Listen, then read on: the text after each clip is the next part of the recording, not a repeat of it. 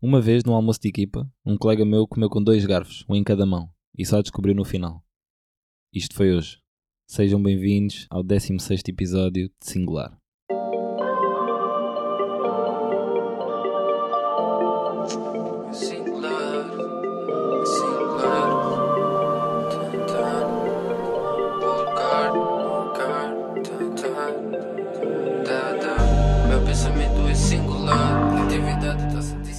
Então vamos lá a isto, vamos começar pelo início, né? Como vos disse no último episódio, tinha mais uma. Ei, sabem quando o ouvido fica a apitar? Ah, já foi, já foi, já foi, já foi, já foi. Estamos aí, estamos aí. Ahm, Sexta-feira, yeah, sexta-feira, como vos disse, tinha que ir à Espanha, né? Fui lá, fiz a minha viagem. Quando cheguei lá ao sítio para tratar das cenas, dos papéis, falei com a senhora, a senhora era uma ganda bacana. Só que depois estávamos ali a falar e ela disse: Então, mas o que você precisa não é aqui. Quem é que lhe marcou isto? Você tinha que marcar era esta, ir àquele balcão e marcar ali. Ali é que você precisa. Não é aqui neste balcão. E eu, ah, então, mas isto foi o advogado do, do meu antigo clube, ele é que me tratou disto. E ela, pois, mas está no sítio errado.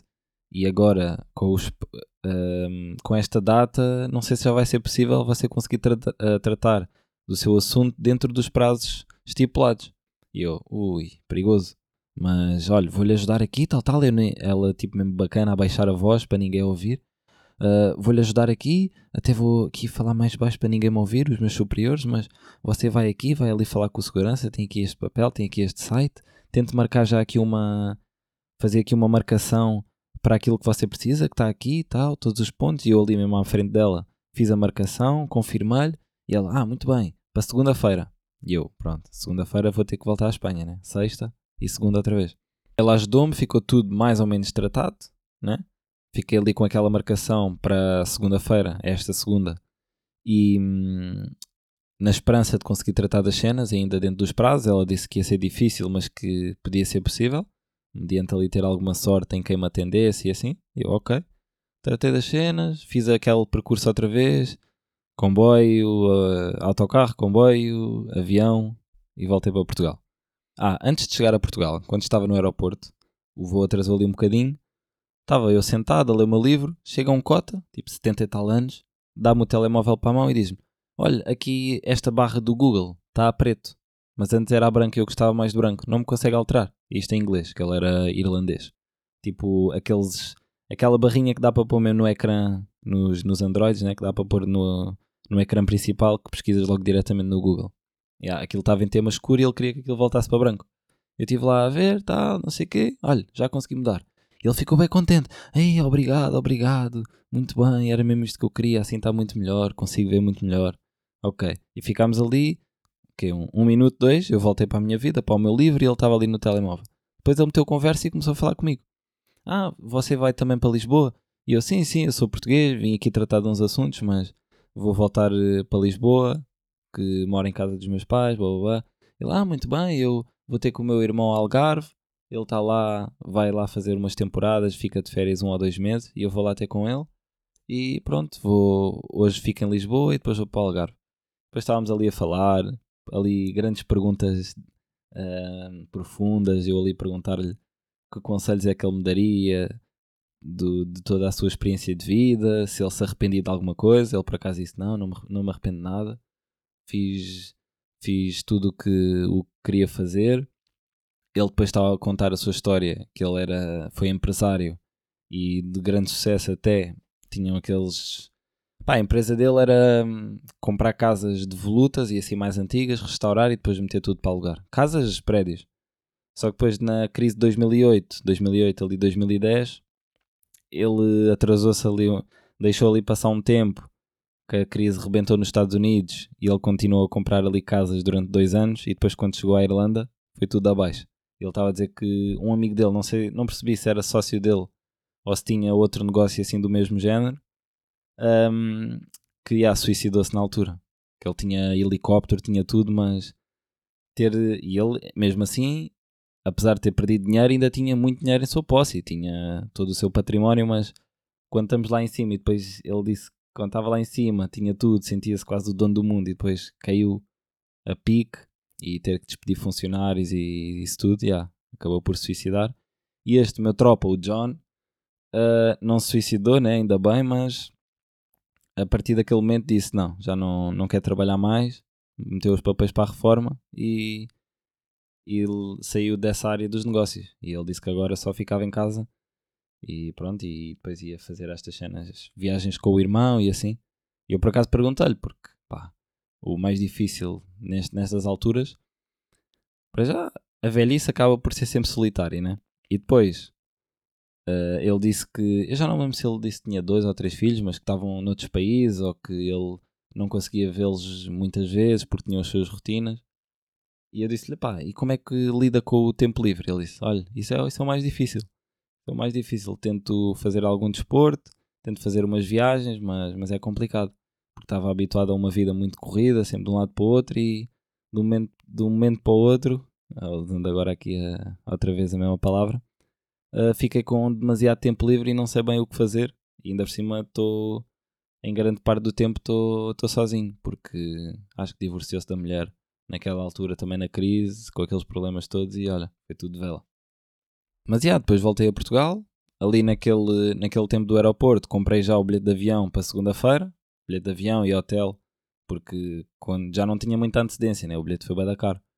Mas tentei logo comprar ali e avisei logo os meus pais. Disse: Olha, não consegui tratar das cenas ainda, ainda não foi desta. Vamos tentar mais uma vez na segunda. E pronto, depois, entretanto, no sábado, os meus amigos do condomínio estavam a combinar uma futebolada e eu não lhes disse nada, mas apareci lá de surpresa. E até fui, fui até ao condomínio ter com eles de manhã, sem eles saberem. Estava ali com o meu carro, tipo, mesmo detetive, senti mesmo detetive. Meti-me ali numa rua mais ao lado, estava ali à espera, como tinha também, para mim era mais fácil porque tinha as mensagens no grupo, sabia tudo, né? Era ali insider, tinha ali as informações todas, olha, vamos sair de casa, vamos a esta hora tal. Eu meti-me ali de carro, depois de repente eles saíram, deixei um carro passar, mesmo filme, para ficar um carro no meio, e eu ali com distância. Fui ali atrás deles, depois houve uma altura que demos ali uma volta à rotunda, então eles conseguiram me ver, só que eu estava com um carro diferente. Então eles nem não estavam minimamente à espera. Então ainda tapei-me assim com, com o braço a tapar a cara e ah, lá fui atrás deles. Quando chegámos ao campo, eles estacionaram e eu vou, vou tipo acelero e travo ao lado deles, olho para eles e eles, que é isto? Quando me veem, ei, estás aqui, apareceste aqui do nada. Então, yeah, eles fizeram lá uma futebolada. Eu domingo estava expulso, mas não, não joguei, fiquei só ali, só, só ali a vê-los e a conviver um bocadinho. E depois tinha marcado um concerto com os meus pais e com a minha irmã, Eli de Almeida, no CCCV, Centro Cultural, Centro Cultural de Cabo Verde. E era um concerto que vai dar o mote para o concerto principal no Capitólio, que é, pá, não sei quando é que é, mas 25 de março, diria, por aí, essas datas. E foi muito fixe, concerto mais intimista, eram 100 lugares, numa sala, aquilo é mais uma galeria, não está preparado para, para concertos, mas o som até era fixe a sala tinha uma boa acústica e foi muito fixe conhecê-la. Estivemos ali, ela teve a contar a sua história, como é que começou na música, quem é que eram as suas referências, como é que conheceu o seu produtor, a sua agente, qual era o significado de certas faixas no álbum. Ela cantou quatro, três ou quatro, quatro, foram quatro, é. E pronto, depois tirámos ali, os meus pais até compraram o CD, ela estava, hum, autografou o disco, tirámos foto e conhecemos também o espaço, que não conhecíamos, já, já tínhamos falado tínhamos que ir lá e conhecer, mas olha, foi esta a oportunidade e agora haveremos de voltar. Aquilo por acaso é muito bacana. Depois tem, tens tipo a parte de baixo, tens dois pisos para cima, tens o piso zero, depois tens o 1, um, o 2 que tem galeria com exposições e depois no piso menos 1 um, é como se fosse, funciona como um, ah, um cafezinho, um restaurante. Dá para almoçar, dá para jantar, tem brunch. Portanto, olha, grande dica. CCCV quem quiser, quem conhecer Cabo Verde, ali vai se sentir em casa. E quem não conhecer é uma, uma boa oportunidade para conhecer um bocadinho da cultura, dos músicos, dos escritores, por aí fora. E ah, foi isto, foi isto. Domingo, jogo, eu estava expulso, jogo contra o Pedro Pinheiro, ver ali da bancada que é o pior, que é a hierarquia de piores sítios para ver um jogo da tua equipa. O pior, primeiro lugar, bancada, que é nem, nem vais entrar, não vais conseguir eh, fazer alguma coisa, estás só ali a ver de fora e a tentar ajudar a equipa, mas estás de fora, não, não fazes grande coisa. Segunda, estás no banco, que é, estás ali, ali é um meio termo entre a bancada e o jogar, porque é, estás de fora, mas há sempre a possibilidade de entrar e depois a melhor que é jogar, né? óbvio. Então estava ali na bancada com mais uns colegas que também estavam lesionados e vimos o joguinho, empatámos um igual contra o Pedro Pinheiro que estava na altura em primeiro ou agora está em primeiro e pá, só que é ridículo nós vermos a diferença de pontos que eles têm e que nós temos e depois no jogo em si que não vemos grandes diferenças e pensamos aí, como é que nós temos menos 20 pontos do que eles?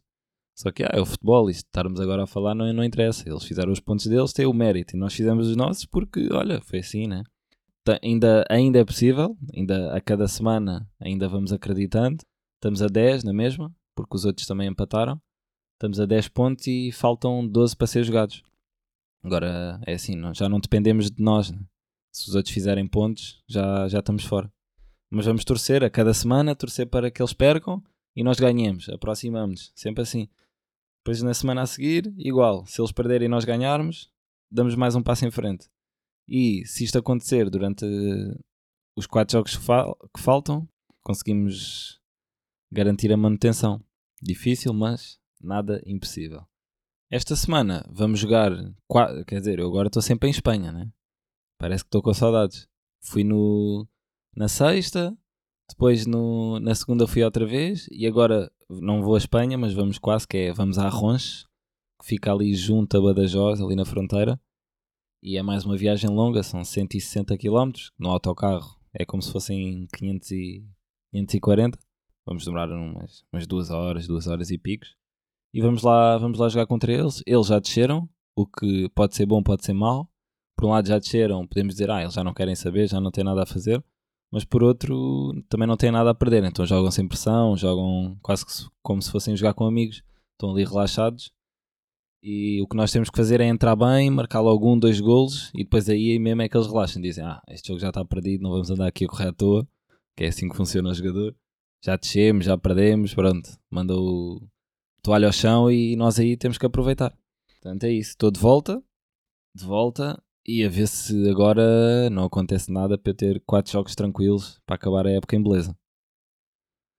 Depois, isto falando nesta semana, né? Depois estávamos a falar Domingo foi o jogo contra o Pedro Pinheiro. Segunda-feira tinha mais uma viagem, é o dia de folga. E tinha mais uma viagem para a Espanha. Lá fui eu de manhã. Não, mentira, eu fui logo domingo. Fui domingo porque não tinha voo de manhã. Então o meu pai foi-me levar ao, ao aeroporto à noite. Eu cheguei à Espanha, fui dormir, dormir no hotel. E depois, segunda de manhã, acordei e fui lá tratar das cenas. Agora é assim: o que é que acontece?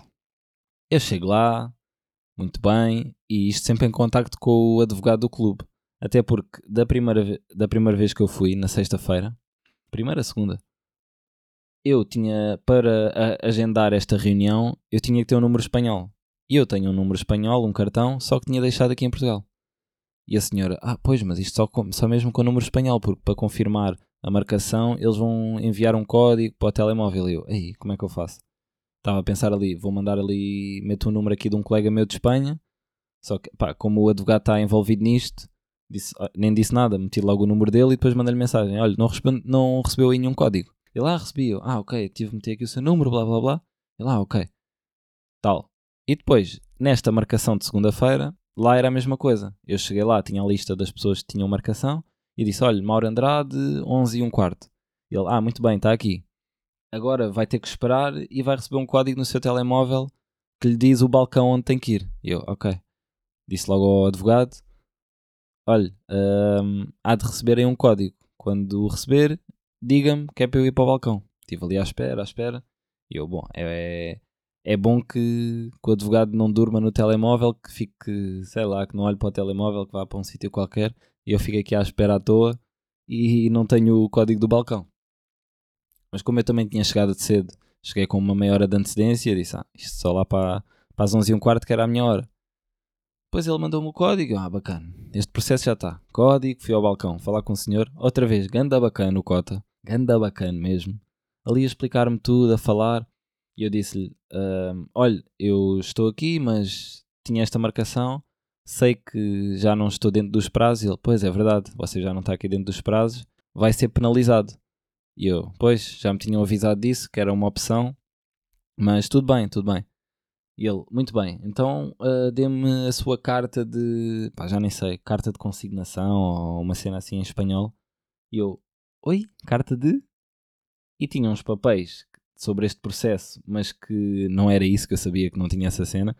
Mas sabem quando quando, vão, quando a professora diz ah, o TPC é a ficha e vocês vão à procura, mas sabem perfeitamente que não têm, ficam ali a folhear, tal, tal, tal, tal. Aí, professora, afinal não tenho, pensei que tinha posto, dão aquela peta. Então, yeah, eu fui fazer isso, só que para ele ali não, não, não interessava, porque eu ou tinha ou não tinha, só conseguia tratar se tivesse. Não é na escola que a professora diz, ah, se tiverem sorte, ah, entregue para a semana, yeah. Então eu estava ali, aí não tenho, como é, que, como é que fazemos isto? Ele, pois é que sem isto não, não dá mesmo, vai ter que vir no outro dia. Eu, não, não acredito. Vim em Espanha e vou ter que voltar. Depois lembrei-me, pá, vou pedir ao advogado, vamos ver, ele pode ser que me arranje isto. Mandei-lhe mensagem e só naquela, aí, espero que ele não, não esteja aí num sítio qualquer fora do escritório em que seja impossível ele mandar-me. Mandei-lhe mensagem, ele demorou ali um, um bocadinho a responder, eu estava ali com o senhor. De repente ele diz-me, ah, só um momento, vou-te mandar isso. E eu, ei, bacana. Estava ali, manda, manda, manda, manda. Já, yeah, mandou-me aquilo pelo WhatsApp. Eu mandei ao senhor por mail, ele imprimiu, tudo correto. Depois, ele diz-me: Ah, olha, afinal, acho que não vai ser penalizado. Estamos aqui a ver, aqui pelas datas, deves-me fazer aqui a contar, porque isto era duas semanas, estamos a dia aqui. Olha, mais um dia era penalizado, não foi penalizado. E eu: Olha, boa, siga, vamos, vamos, é isto que nós queremos, é isto, universo, obrigado mais uma vez, é isto. Então, já, yeah, tudo contente, já está tudo, né? Aí, obrigado, obrigado, bom dia, tal. Ali quando as cenas correm bem, somos sempre mais simpáticos, né?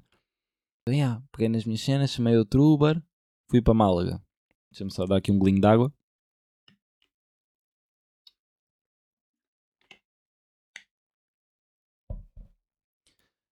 Eu tinha voo de regresso a Lisboa às 3 e isto eram para aí meio-dia. E eu, ok, vou aqui almoçar. Até tive a ver, pá, deixa-me ir a um restaurante aqui bacana. Tenho aqui tempo, deixa-me ir a um restaurante bacana. Só que comer em Espanha, já toda a gente falou sobre isto. E eu sei que vivi um ano e tal. Só que eu raramente ia comer fora. Porque, quer dizer, eu ia sempre todos os dias a um, um restaurante quando vivia lá. Mas era um restaurante argentino e a comida não era bem tradicionalmente espanhola. E comia-se comia fixe lá. E depois ao jantar eu cozinhava. E mesmo depois nós tivemos alguns jantares de equipa, mas não tínhamos muitos. E então não tinha muita experiência de, de comer fora e das experiências que tinha não tinham corrido muito bem, ou era tipo Burger King, ou KFC, ou restaurante italiano, porque de resto não. Pá, aqueles fritos, aquelas cenas não, não dá bem para mim. E eu, mas estou aqui no centro de Málaga, deve, deve aqui haver eh, um restaurante bacana. Vi ali no da Fork, nada, só, só fritos e. pá, o que é isto? Eu, pá, onde é que eu vou comer? Não me digam que vou ter que ir ao Mac, não me apetecia. Eu quero comer alguma cena saudável, mas que seja boa. Andei ali às voltas, nada. Depois disse, bom, vou, vou ali ao El Corte Inglês, deve ter ali nos restaurantes, deve ter alguma cena bacana.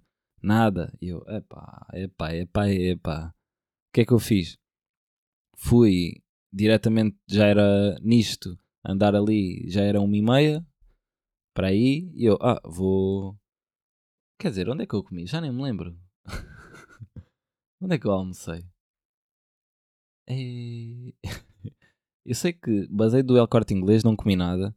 E depois a minha ideia foi: vou para o aeroporto já. Vou para o aeroporto e como lá qualquer coisa. Mas agora não estou a ver onde é que eu comi. Ah, yeah, já sei. Comi no Starbucks no aeroporto. Comi no Starbucks uma sandes de, sei lá, um croissant com salmão fumado e abacate e um sumo de laranja natural. Estava bom, mas não, não era um almoço que eu, tava, que eu imaginei na minha cabeça. Foi isto, cheguei ao aeroporto, apanhei o avião. Ah, quero-vos falar aqui de uma modalidade, que é a modalidade chamada cotovelo de ferro. Isto é o quê? No avião, e também pode acontecer nos autocarros, mas isto é mais no avião, sabem que temos uh, aqueles apoios de braços, aqueles apoios de cotovelo no, nos assentos, né? Temos um Imaginem que nós estamos no lado da janela. Temos um à esquerda que é só para nós, e depois temos o crítico, que é o do meio, que é para as duas pessoas, né? a pessoa do vosso lado direito também tem um à sua direita que é só para ele, e temos aquele do meio que temos ali uma disputa, e aqui é que entra o cotovelo de ferro. E nós temos aqui que ser vivos. Isto aqui há várias modalidades. Ou assumimos aquela divisão, que é cada um mete só ali 10% do cotovelo e estamos ali, mas estamos ali a fazer equilibrismo, o que não dá muito jeito. Ou temos que ser ratos, que é, temos que ser vivos. Assim que a pessoa se distrai, vai buscar qualquer coisa ou assim, nós, bum, cotovelo, ali a apoiar tudo, já não dá hipótese. A outra pessoa vai ter que meter o cotovelo assim no, aqui junto à, à anca, já não dá, ganhar o cotovelo de ferro. Também não vou andar ali a lutar com a pessoa. Isto tem que ser uh, sneaky style. A pessoa distrai-se, ah, fui buscar uma coisa à mochila, peguei no telemóvel, vocês tomam. Já está. E ganhar o cotovelo de ferro. Vocês têm que ser vivos nisto. Porque dá jeito estar ali, estar ali com os dois braços, porque senão também é estranho. Um está apoiado, o outro está para baixo, ficam descompensados. Não dá. Vocês têm que ver. Ou sentam-se primeiro e logo postura. Bum, já está, ganhei. Ou entram primeiro humildes, aquela falsa humildade, metem só, ou nem metem, dizem, ah, eu não vou usar. E a pessoa está à vontade. Quando tira, vocês, já está. E já está, ganharam. Cotovelo de ferro. Depois, é assim, isto, eu tenho viajado várias vezes agora nos últimos tempos e conseguimos apanhar sempre novas coisas. E a primeira que eu estava a pensar, que é uma ideia de negócio, que é como é que não há barbeiros, barbeiros cabeleireiros no aeroporto? Pelo menos nos que deve haver, né? naqueles aeroportos gigantes, tipo Dubai e, e acho que um, um, dos de Ingl... um dos de Londres também é gigante, não sei se é o Heathrow ou se é outro. Eu também confundo sempre os nomes tipo, de Manchester e de Inglaterra, de Londres. Mas pá, dos que eu tenho apanhado aqui, Lisboa não tem, né? Málaga também não tem. E eu acho que fazia bem sentido. Porque para já há sempre atrasos, há sempre tempos mortos. E depois, quando vamos de viagem, imaginem, se vamos por lazer, imaginem que vamos de férias. É fixe chegarmos lá com um corte de cabelo. É assim, muitas pessoas têm o seu cabeleireiro e já sabem, ah, vou de viagem, vou cortar o cabelo, ou vou de viagem, vou dar um toque no, no cabelo, vou esticar, ou vou pintar, o que quiserem. Mas às vezes não dá. Às vezes com a pressa não dá. Olha, tenho ali um tempo morto, vou ali, vou aproveitar. Ou nem estavam a precisar assim tanto, mas já que estão ali, olha, aqui tenho aqui meia hora, vou dar só aqui um toquezinho. Imaginem que vão negócios. Também é bom irem, já vão mais confiantes para a vossa reunião. Isto tem que haver. Vão ver eh, um amigo ou uma namorada ou o que seja. Toma, ali aquele disfarce. Como é que não há um barbeiro ou um cabeleireiro nos aeroportos. Tem que haver. Pelo menos nos que eu fui não há. E devia haver. Eu acho que era uma boa oportunidade de negócio. Há ali muita gente a passar. Muita gente que vai para outros países ou para outras cidades. É sempre bom irmos na régua. E devia, né? Eu acho que não custava nada. Portanto, malta de gestão de aeroportos e negócios, tratem lá disso, faz favor. Mais cenas relacionadas com o aeroporto. Aeroporto de viagens, que é, eu em Espanha sou completamente árabe. Então ali sul de Espanha, cá há muito pessoal de, ali do Magreb, Marrocos, mais Marrocos, né? Eu sou completamente árabe. Todos os dias que eu ia, sempre que eu ia a Málaga, mesmo em Torre del Mar acontecia, mas como não havia tantas pessoas acontecia menos, mas sempre que eu ia a Málaga Centro, sempre confundido com árabe. Vinha alguém falar-me, oi, e eu, desculpe, ah, você não é árabe? falava-me alguém árabe. E eu, ah, não, não, desculpe. Ah, eles às vezes ficavam assim, hum, este aqui é árabe, mas está tá a inventar que não é. Eu, não, não, desculpe. Ok, ok, ok. Depois estava ali a andar, acontecia sempre ali na, na estação dos autocarros, alguém precisava de alguma direção ou precisava de, de ajuda para comprar o bilhete, falavam comigo sempre em árabe, sempre. E desta vez também aconteceu. Uma senhora com, com um filho começou-me logo a falar em árabe e eu, ah, não, não, não, obrigado. E depois, obrigado, não, não, não, não falo, não falo árabe. Mas pronto, ainda, ainda ajudei mesmo assim. Ajudei-a e, yeah. não sei se ela, se ela acreditou que eu não era árabe. Eu às vezes tenho que dizer, não, não, não sou árabe, sou português. E eles ficam, hum, português? Está, está a inventar, está a sonhar à toa. Depois já, já tinha falado com os meus pais e com a minha irmã. Ah, tu devias era aprender eh, só, só umas palavras de árabe para, para surpreendê-los. Mas era o que eu estava a dizer. Não, eu aí não ia surpreendê-los, porque aí isso era isso é o que eles estão à espera, é que eu falo árabe. Eles veem-me assim com o cabelo encaracolado, com este tom de pele, naquela zona, porque em Espanha não é como em Portugal.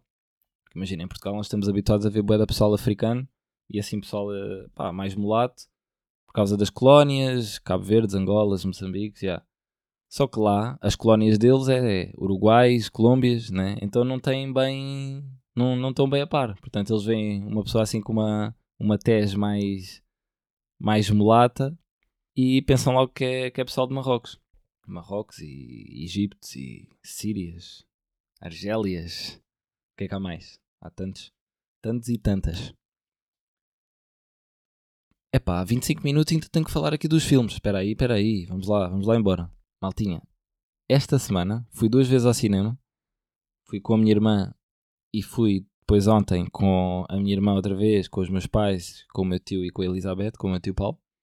Querem falar primeiro do, do filme que eu gostei ou do filme que eu não gostei assim tanto? É que os dois têm histórias boas. Mas vá, vamos começar pelo filme de ontem. Chamado Baleia, ou A Baleia. Foi o filme que ganhou. Acompanhar os Oscars ou não? Eu curto ver só assim quem ganhou.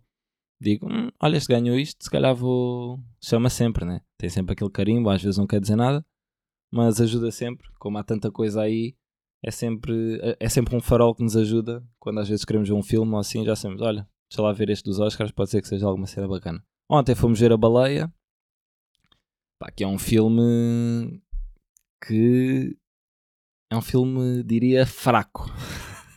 é um filme fraco. O ator principal ganhou o Oscar para melhor ator e percebe-se porque ele faz realmente um, um, bom papel.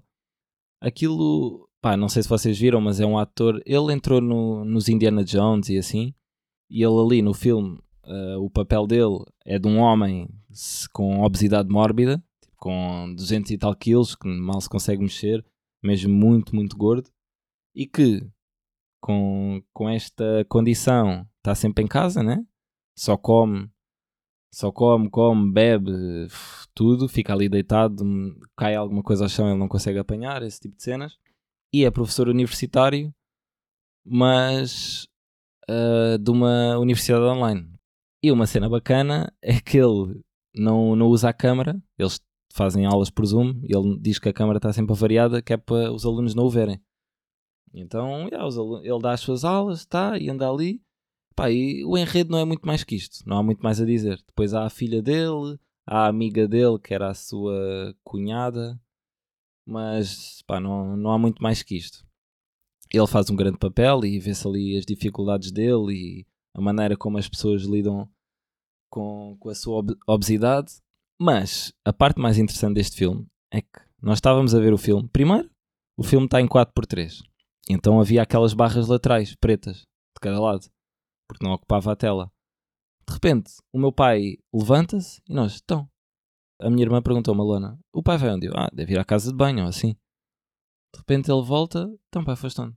Ah não, fui ali, aqui está em 4x3 e eu fui ali falar com os senhores para eles meterem tela cheia.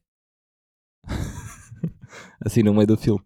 Pá, eu compreendo que aquilo em 4x3 faz um bocado de confusão ires a meio do filme para pedir para, para meter em tela cheia, aquilo foi lindo. Filme decorreu, continua. Depois, passado quê? 10, 15 minutos, toma. Filme para e tinham-nos dito: filme não tem intervalo. Filme para, luzes e nós. Começa a sala toda. Então, mas tinham dito que isto não é intervalo e agora é intervalo. Vem um senhor à sala. Ah, olha, desculpe, estamos a ter eh, problemas de hum, problemas de energia. E nós, hã? Então, mas isto está aqui cheio de holofotes, está aqui a luz mesmo, mesmo, na minha cabeça e problemas de energia, o que é que se passa? Ficámos ali à espera, a conversar uns com os outros, o pessoal da minha família já a dizer, ah, amor, assim, assim é fácil ter um podcast, então isto também acontece tudo, né? Até estava lá tipo o fisioterapeuta de, de uma equipa antiga que, do Torriense e ele vira-se para trás, a culpa é tua, porra, nunca tinha-me acontecido isto no cinema, venho, estás cá tu e acontece isto. Depois começa a dar o filme sem imagem, só com som. O ecrã preto, luz, sala com luz e só o áudio. E, mas deu um bocadinho para trás, cenas que nós já tínhamos visto. E nós, pá, ok. De repente já começa a dar cenas que nós ainda não tínhamos visto. E nós, pá, pelo menos, ok, estão a resolver isto, pelo menos parem o áudio, né? Estão-nos a dar spoiler de áudio, que aquilo parecia um podcast no cinema. Estamos a ouvir um podcast no cinema. Pessoas ali a interpretar, aquilo não, não estava a fazer sentido nenhum. Passado um, o quê? Mais 5 minutos, nós ali à espera. Volta à imagem. Volta à imagem, mas meteram aquilo 10 minutos antes do ponto em que nós estávamos. 10 ou 15. Então já estavam a, a sala toda a, a, dizer, a dizer as falas antes, antes dos atores dizerem, porque já sabíamos, tínhamos visto aquilo há, há 15 minutos. Nós já estávamos, bom, isto aqui vai ser filme infinito. De repente para outra vez a imagem nós, não, não, não, não, não, não. vamos, ter que, vamos ter que pedir o dinheiro de volta. Estávamos ali a ver, volta a imagem e depois começa o pessoal, epá, mas metam isto mais para a frente, nós já vimos isto, nós já vimos isto. Lá metem aquilo para a frente. Passam cenas que, que não existem, né? Digam-me se vocês já viram isto. Meterem um filme para trás e para a frente e estão na, na Netflix. Pronto, lá meteram aquilo no, no ponto mais ou menos onde nós estávamos, vimos o filme até ao fim, mas o ponto alto do filme foi mesmo este corte de energia. Depois, aqui é que eu queria chegar, que fui ver um dos melhores filmes que eu já vi na vida. Foi o filme que limpou os Oscars todos e que eu já tinha falado aqui no podcast que queria ir ver, porque os meus pais já tinham ido ver, a minha irmã já tinha ido ver, o meu tio Paulo também já tinha ido ver e falavam-me todos, todos bem do filme, toda a gente estava a dar hype no filme, que ia limpar os Oscars, já tinha ganho montes de prémios hum, em outros festivais, que é o Tudo em Todo Lado ao mesmo tempo, e é um filme, pá, eu adorei. Adorei, grande filme, grande experiência. Começa logo, eu tinha dito. Ah, isto foi na segunda-feira. Já, foi na segunda. Eu vim de Espanha, vim de Espanha ali para não perder o ritmo, tal, tinha tratado as cenas, estava bem. Já tinha falado com a minha irmã, disse-lhe, olha, queres, queres ver o filme outra vez? Que ela já tinha ido ver há, há uns tempos. E ele disse, ah, eu curti bué, é um filme complexo, portanto eu gostava de, de, ver outra vez. Bora. Fomos ao Nimas, que é um cinema, tipo cinema mais clássico, alternativo, mesmo ali no meio da cidade. E hum, só que chegámos lá e aquilo estava... Eu quando vou lá, aquilo está sempre vazio, porque eu gosto de ir a sessões da tarde. 3, 4 horas, estou lá eu e está lá uma velhinha a dormir, porque queria companhia. Estava sozinha a dormir e disse, ah, para dormir sozinha, prefiro ir ali ao cinema, estou quentinho e durmo com o resto de, das três ou quatro pessoas que estão na sala. Mas desta vez estava muito cheio, até porque a sessão era às sete ou sete e meia e vinha do rescaldo dos Oscars, então estava com aquele com aquele hype. Então a sala cheia, nós já estávamos, não havia avião, quando nós chegámos lá para comprar bilhetes, havia tipo 5 ou 6 bilhetes disponíveis, lá comprámos, assim meio de lado, nós, epá, não acredito que vou vou ver o filme, mas vou ter uma experiência menos boa, porque estou assim num. Estávamos na segunda fila, mas mesmo no canto da sala à esquerda. Mas viu-se bem o filme dali. E pá, o filme. Este vocês deviam mesmo ir ver. Não sei se ainda está. Acho que lá no Nima, se quiserem ver, vai estar. Acho que até ao final do mês eles vão ter sessões. Mas é um filme. Aquilo é. Uh, universos paralelos, basicamente. É uma família chinesa que vive nos Estados Unidos e que tem uma lavandaria, aquilo depois começa. Cada pessoa tem, tem várias vidas dentro de si, vários universos paralelos, e o filme vai explorando isso muito bem. Cada universo tem sua particularidade. Depois é um filme que tem muitos momentos de, de comédia, de riso, que provoca muito riso. Durante o filme todo, sei lá, a sala riu-se umas 10 ou 15 vezes, assim fácil. Portanto, é um filme que, do ponto de vista cómico, está tá muito, bem, muito bem pensado. Depois, a história, também o plot está muito, tá muito bem dividido, muito bem construído. Não há ali pontas soltas como na baleia, que há ali pormenores na baleia que nós dizemos, ah, isto vai ter importância, depois chega ao fim, nada acontece. Ou personagens que nós pensamos que vão ter relevância e depois não, não têm nada. E depois neste aqui, no tudo em todo lado ao mesmo tempo, é um exercício de criatividade porque acontecem lá cenas mesmo malucas, que é tipo mesmo brainstorming, vá, manda ideias para a mesa. E eles estão, parece, isto na minha cabeça, né? Como é construir o filme. E eles estão lá a mandar ideias à toa das cenas mais estúpidas e mais bizarras que lhes vêm à cabeça e o diretor, o realizador diz, bora, esta gostei, esta também gostei, entra tudo. E depois eu também gostei porque há muitos temas que eu já falei aqui no podcast e que são os temas que me interessam mais, né? Daí ter falado e que no filme também são retratados. Por exemplo, o nihilismo, a cena de pá, nada interessa bem na vida, temos é que tentar ser felizes e fazer as cenas que nos apetece porque nada interessa, uh, não estarmos demasiado preocupados com a opinião dos outros. O facto de, da importância de sermos otimistas em momentos maus e em momentos bons também. Uh, um bocadinho de lei da atração. As possibilidades que temos na vida, lá ainda mais exacerbadas por ai, existirem mesmo muitos universos, mas transportando isto para a nossa vida, porque até hoje não sabemos se existem esses tais universos, mas dentro da nossa vida também podemos criar vários universos dentro de uma vida só. E também são, são coisas que eu já, já abordei de uma maneira ou de outra. E, e pronto, depois, sei lá, as personagens o, fazem grandes papéis, daí terem ganho todos os papéis possíveis. Só não ganharam o papel de melhor ator masculino principal porque não havia no filme. Mas melhor atriz principal ganhou, melhor atriz secundária ganhou, melhor atriz, uh, melhor ator secundário também ganhou, roteiro original ganhou, melhor realizador ganhou, melhor filme ganhou, melhor montagem ganhou, limpou mesmo tudo e, e é um filme que vocês deviam mesmo ir ver. E está tá muito bacana, está muito, muito fixe. É um filme, pá, não sei se. Yeah, é um bocadinho longo e é complexo, portanto exige, exige presença. Se vocês forem assim.